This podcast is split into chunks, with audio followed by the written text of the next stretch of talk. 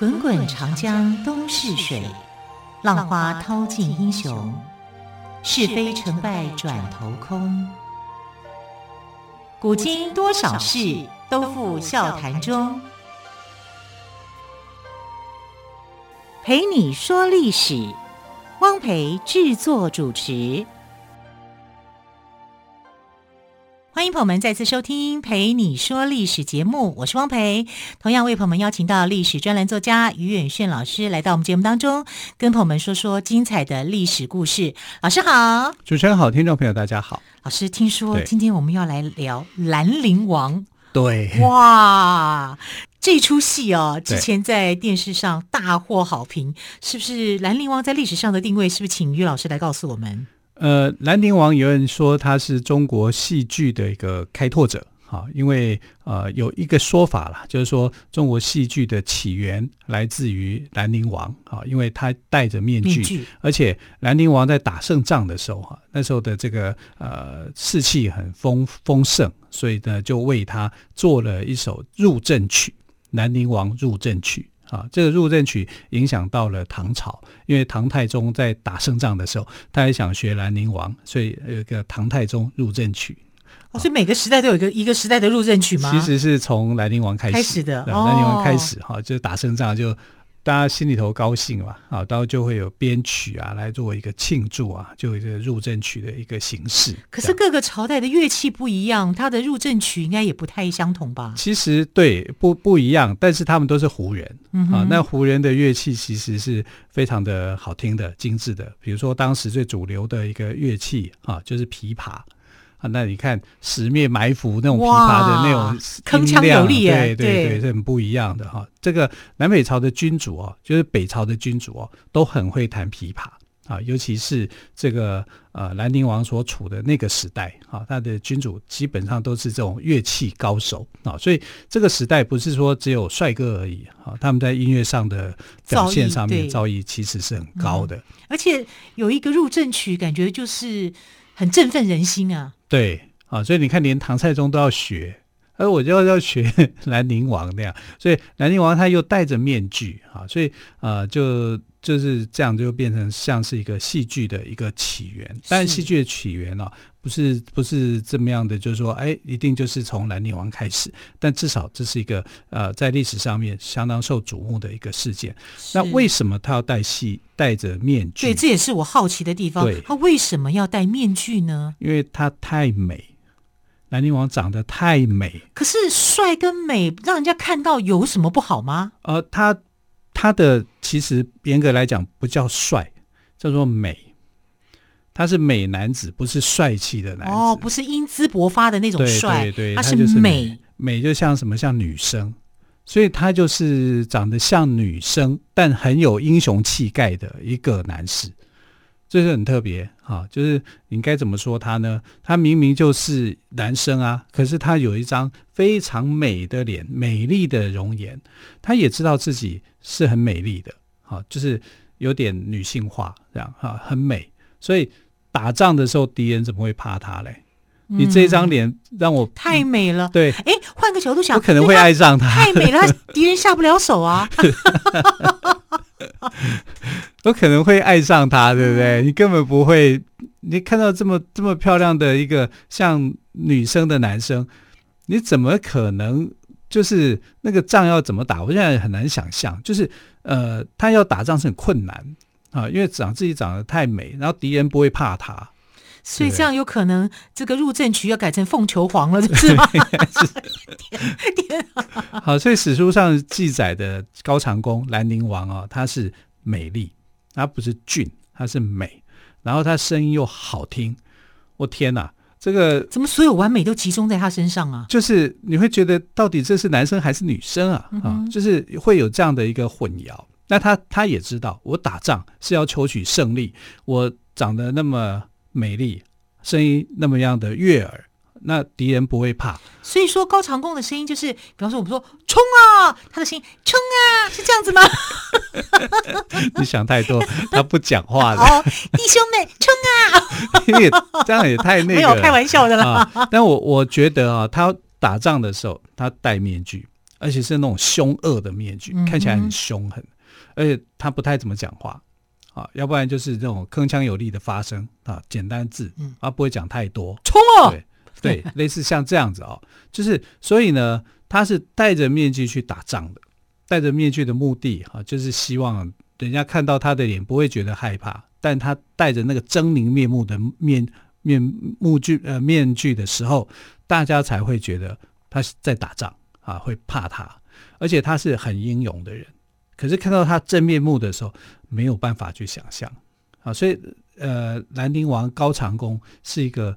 很难让人想象的一个奇男子，嗯哼，啊，难以捉摸，嗯，难以捉摸，呃，但功夫好。啊，他武艺高强，爱国心强。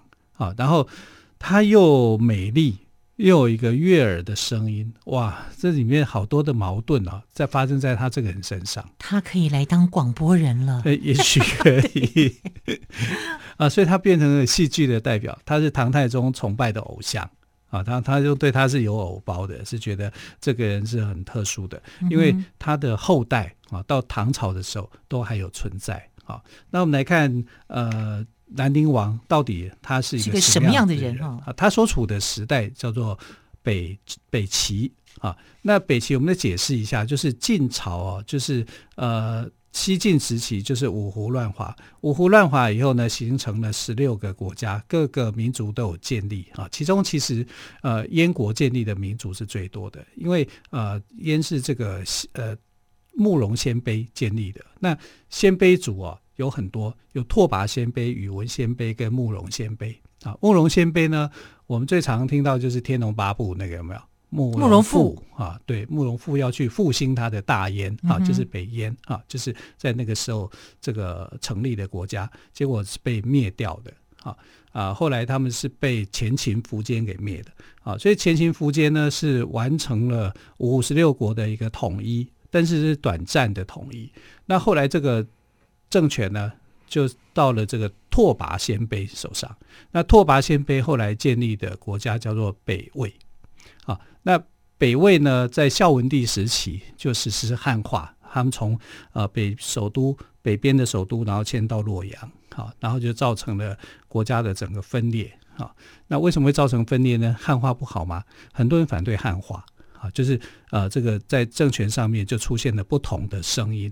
那因为不同的声音呢，反对汉化的这群胡人派的，跟呃赞成汉化的哈、这群改革派的哈、就是分成两派。分成两派，结果后来北魏就形成两个国家，一个叫东魏，一个叫西魏。啊，那东魏的这个呃实际掌权的宰相哈、叫做高欢啊，然后呃西魏掌实际掌权的叫。啊，宇文觉啊，所以他们高欢跟宇文家啊，就是分别代表着东西魏的这种这种不同的观点啊。结果东魏后来又成立新的国家，也就是篡位啊，就篡位以后就成了北周啊，北齐，北齐这个国家。然后这个西魏呢，篡位以后变成了北周啊，所以就有了北齐跟北周啊，他们都是从这个。北方的这个系统从北魏哈这个传下来的分裂出来的，那呃分裂出来以后呢，是北齐的占有的资源要比北周来的丰富啊，所以北齐跟北周他们虽然系出同源，但是两派的主张意见是不一样的，所以我们过去在教科书里面啊，常常把这个两个政权啊当做一个比较，在北周这边就称为他们是汉化的胡人，那北齐就是胡化的汉人。其实高家他们不不觉得不觉得自己是汉人，他们反而是比较是这种呃亲胡派的啊，他们不是改革派。那改革派别反而是北周，好，但因为北齐的势力很强，军力很旺盛，所以北周的人很怕北齐的人打过来。那他们中间的这个分分隔就是黄河，好，所以每到冬天的时候，黄河要结冰的时候。北周都会去做一件事情，什么事情你知道吗？去凿冰，不要让冰啊、哦，呃结冰。如果结冰的话，北齐就会趁虚来攻打北周。他们很害怕这件事情。可是到了后期哦，北周的兵力要比北齐来得强。好，因为北齐一直在内斗，一直在内讧，结果北周呢反而变得强大。北周的这个皇帝也很有名，叫宇文邕。啊，如果有看《兰陵王》的话，就知道哈，这个宇文邕啊是后来成了这个北周很著名的一个皇帝。好，那后来反正就变成说，北齐的这些将士啊，到了冬天的时候，开始换成他们要去挖冰，不要让黄河结冰。好，就是情势逆转。那最后呢，是北周用军事统一了北齐。啊，然后就建立了这个北周的一个政权，然后北周政权呢，后来又被杨坚啊，就是隋文帝给取代。好，这就是整个南北朝大致上的情形。那这个情形当中呢，北齐出了一个英雄人物，这个英雄人物名字叫高长恭。那高长恭呢，是这个北齐的皇帝，那实际上他还没有称帝哈，是高澄的第四个小孩。那这个小孩呢，呃，其实他的身世是有一点迷迷离的哈，因为有一种说法就是说，因为史书上没有记载说，呃，这个高长恭的妈妈是什么样的来历，可能高澄这个人呢、哦，用一些不好的手段，哈，去强抢民妻啊，或者是怎么样啊，反正就有这样的一个东西哈，所以高澄由他的母亲是呃没有被记载，说他到底是什么样的人，其他的都有哦。呃，只有这个高长恭没有，但高长恭很努力的，哈、啊，去呃为北齐啊去打天下，去争夺。嗯、是，所以高长恭是北齐文襄帝高澄的第四个儿子，就就是了哦。好，更多有关于高长恭，也就是兰陵王的故事，我们先休息一下，再继续请于远逊老师来为我们做补充。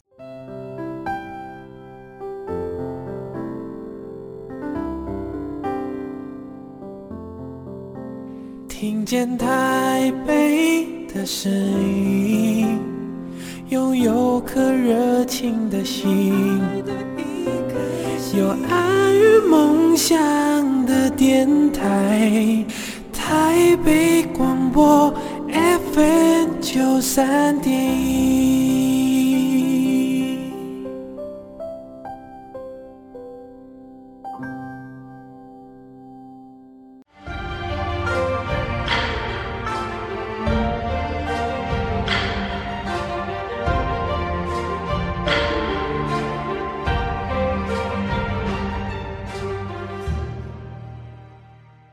这里是台北广播电台陪你说历史节目。我们今天谈的是兰陵王高长恭。好，老师，刚刚你有谈到哦，高长恭呢，他因为长得太帅了，所以他戴着面具，而且呢，他骁勇善战。他到底是什么样的一个人呢？其实他长得是太美哦，太美了，啊、对对对，太帅，是是是、啊，所以他才会害怕、担心，说他自己上战场的时候呢，敌人不会怕他。但是他一上战场以后，他又非常的骁勇。你看他的入阵曲是怎么来的？那是一场啊洛阳大战，也就是跟在北周的一场很重要的一个战役。那当时北周去攻击洛阳啊，但是包围了洛阳城。但是却没有攻下城池，所以呢，呃，高长恭他就奉命啊要去救援啊。他当时的这个主帅啊，不是他，还有像胡律光啊、段韶啊这些呃北齐的名将啊聚集在一起。那他就呃想说，他带领五百个士兵啊抽离出来啊，就是要去攻打救援那个被包围的城市。啊，因为他们大军不是只有五百人啊，但是他率领五百精兵啊，要冲进这个北周的军队啊，到达被困的这个呃城市。这个城市叫金庸城啊，不是武侠小说的那个金庸，金庸它是一个庸是一个土字边，在一个平庸的庸啊。那高长恭因为在作战的时候就一直戴着面具嘛，啊，所以城里面的人也不知道是高长恭来了，好，所以他到城下的时候就把面具脱掉。大家就很好认了，因为最美的就是这个人啊，就是高长恭啊，所以高长恭就里应外合，把这个北周的士兵给打退啊。那因为这因为这样子的胜利，就有这个兰陵王入阵曲啊。因为我们的主帅那么美，那么帅，那又那么样的勇敢啊，士兵是很感动的。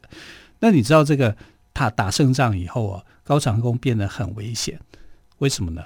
因为功高震主吗？是啊，哎，怎么历史上都这样重演呢？都是这样子演的啊。然后北齐的皇帝是一个比一个还混蛋，这样最后的这个皇帝哦就更混蛋，叫做高纬啊。高纬这个，哦，我在看电视剧的时候超讨厌他的。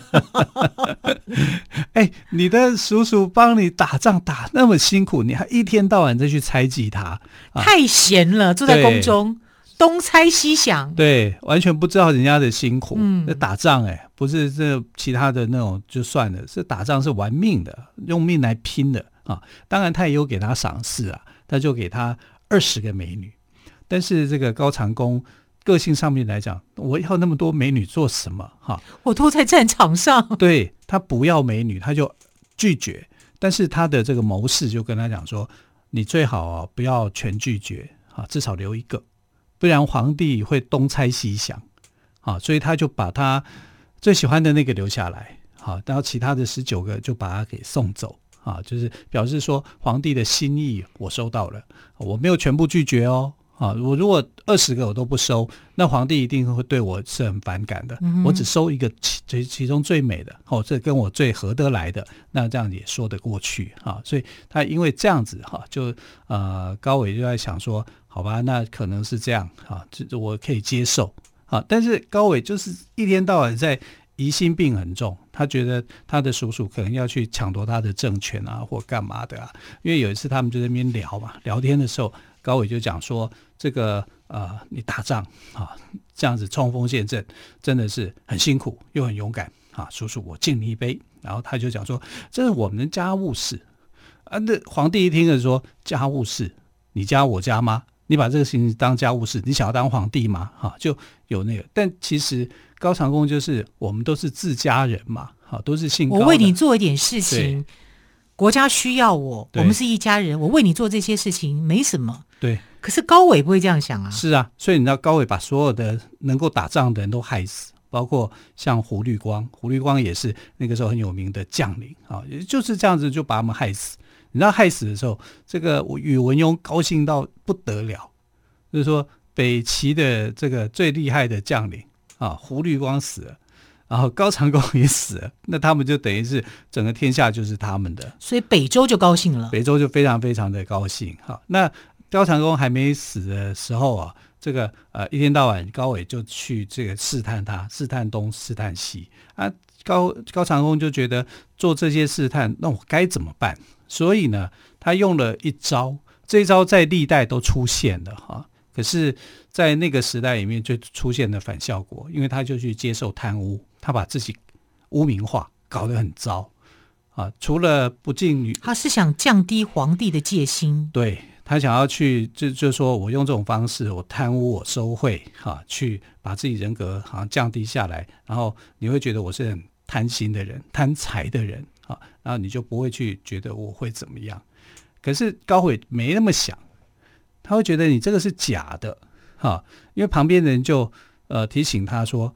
你用这种方式贪污的方法来去告诉皇帝说啊，你其实没有称帝的野心。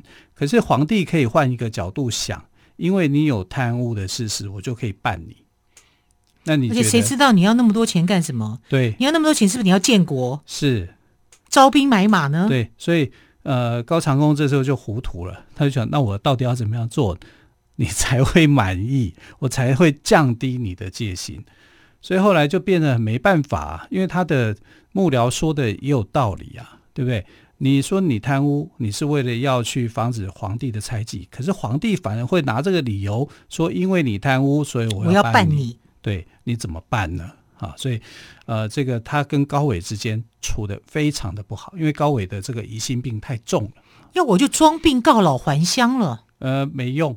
呃，你告老还乡，我怎么知道你是不是要在家乡里面去起兵啊，去惹事啊，或做什么的？嗯、一个真要怀疑一个人，他什么都可以想。对，好、哦，所以呃，高长恭最后的一个命运呢、哦，就是他跟高伟之间，哈、哦，这个君臣之间呢相互猜忌的结果啊、哦，就是呃，高纬送人给他一瓶毒酒，就叫他自杀。那高长恭死了没？好、哦，戏剧里面演说他没死，但真实的历史里面。他是死了，他喝下毒酒了，喝下毒酒，哈，他就自杀。然后他的老婆，哈，就因为这样子，原配原配夫人就出家，原配跟他没有入空门对，对，原配跟他没有孩子，哈，但是他有后人，在唐朝的时候发现说他有后人去祭拜，好，是这表示什么呢？他跟那个妾，刚刚不是说有二十个人哈，他留了一个，他留了一个，他跟留下来的这一个人，哈，就有了这个呃。婚姻的关系，有个小孩。后来这个二十个人留下来的那个，就变成了戏剧小说里面的主角。好，当然他可能不是虚构的人物，啊，可是他的相关的一些事迹啊，大家并不是太清楚啊。只是在唐朝的时候，还可以看到，就是说高长恭是有后人的，是有发现他有后人去祭祀的这样的一个呃相对相关的一个新闻存在的。那我们可以看到，就是呃在北齐哦自毁长城。把他几个大将都给杀了，好，杀了以后，后来的这个北齐是很惨的，因为根本没有能力去打仗，能打仗的人全死光了，好，所以其实被皇帝自己杀死的啊，对啊，就是被他们自己啊，所以北齐曾经在历史上给他一个称号，叫做禽兽王朝，因为这时期的这个皇帝啊，就很喜欢去滥杀无辜啊，他很喜欢去做一些荒淫无道的事情。那相对的北周就没有啊，所以我们刚刚前头不是讲嘛，北齐是一个呃胡化的汉人政权。啊，那北周是一个汉化的胡人政权，政权。所以汉化的胡人政权它反而比较安定比较久，因为它实施的是汉化，好，所以它比较理性一点。啊，然后胡化的它是比较感性一点。很敢冲，音乐能力很强，或什么东西啊，这方面的表现很好。可是他在政权处理上是一塌糊涂的，尤其是呃晚期的高纬，高纬是北齐后主，北齐后主是宁愿跟他自己的妾室在享乐，也不想打仗的。你看有竟然有这种人，然后打仗到后期，他知道打不赢了，他就随便的把这个政权交给别人啊，自己赶快躲起来享乐啊，所以。他的什么皇帝呀？就烂皇帝啊！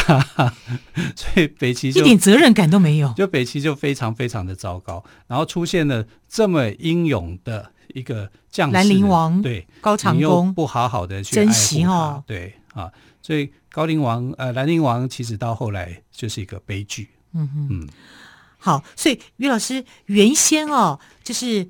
北周的国力是不如北齐的，对反而是北齐先灭亡。对，他是自掘坟墓。对，我觉得北齐是自掘坟墓，他把几个武将优秀的武将都都杀了。对呀、啊，你知道北周一开始的时候并不是称帝啊，是称王，因为当时的这个宇文杰传下来给呃传给宇文护，宇文护是这个宇文家族的这个大哥哥啦，但是他就侵占了北周的这个政权，所以。呃，宇文护杀了很多的宇文氏的这个呃王族的成员，啊，一直到宇文邕复仇啊，才把他的这个堂哥给杀掉啊。他用了十几年的时间在完成这个呃诛杀他的这个使命，要不然呢，整个政权呢是呃在宇文护的一个呃控制之下。所以宇文邕是北周很杰出、很了不起的人物。嗯哼、啊，那北齐呢，了不起的人物就是这几个将领。高长恭啊，段韶啊，还有这个胡律光，胡律光、嗯、哼啊，因为胡律光的父亲哦，写了一首歌，写一首民谣，叫做呃“天苍苍，野茫茫，风吹风吹草低见牛羊”，对，这是他们的那种民歌，什么流传到现在耶，天似穹庐笼罩四野。啊，就是他的一个，这叫敕勒川，敕、嗯、勒川阴山下，敕勒歌啊，就是呃胡律家族写出来的。可是他写出来的感觉就是很苍茫、很壮阔的感觉。对，就是很有那种大漠英雄，很大气。对，好，所以他原本应该是很很强悍的，很朝很有朝气的。好，总之呢，因为高长恭去世哦，北周皇帝就乐得开怀大笑。那过没几年呢，北齐就竟然被北周给灭亡了哦。我觉得这是。北齐是自己在自掘坟墓。好，时间的关系，非常感谢岳宇轩老师今天跟我们讲兰陵王的故事。老师，谢谢喽，谢谢，亲爱的朋友，我们明天再会，拜拜，拜拜。